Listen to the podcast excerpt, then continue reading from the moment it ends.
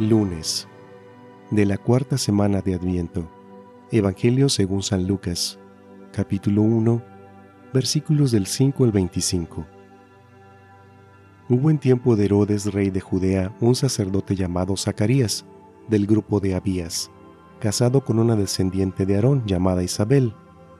Ambos eran justos a los ojos de Dios, pues vivían irreprochablemente cumpliendo los mandamientos y disposiciones del Señor pero no tenían hijos porque Isabel era estéril y los dos de avanzada edad.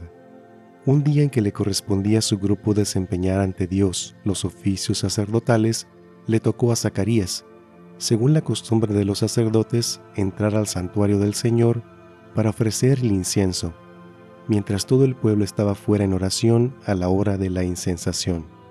Se le apareció entonces un ángel del Señor de pie a la derecha del altar del incienso. Al verlo, Zacarías se sobresaltó y un gran temor se apoderó de él. Pero el ángel le dijo, No temas, Zacarías, porque tu súplica ha sido escuchada.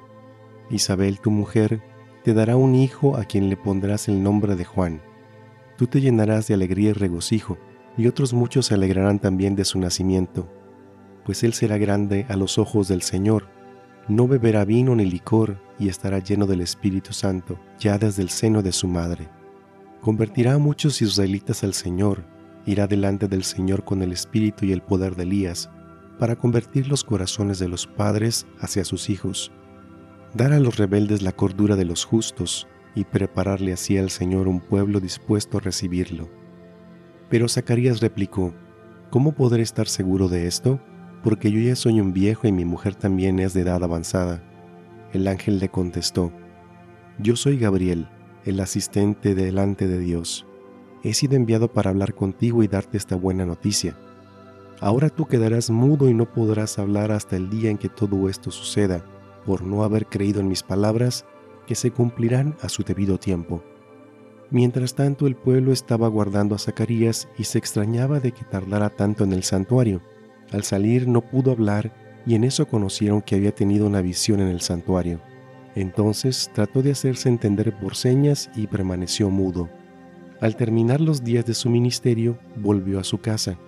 Poco después concibió Isabel su mujer y durante cinco meses no se dejó ver, pues decía, esto es obra del Señor.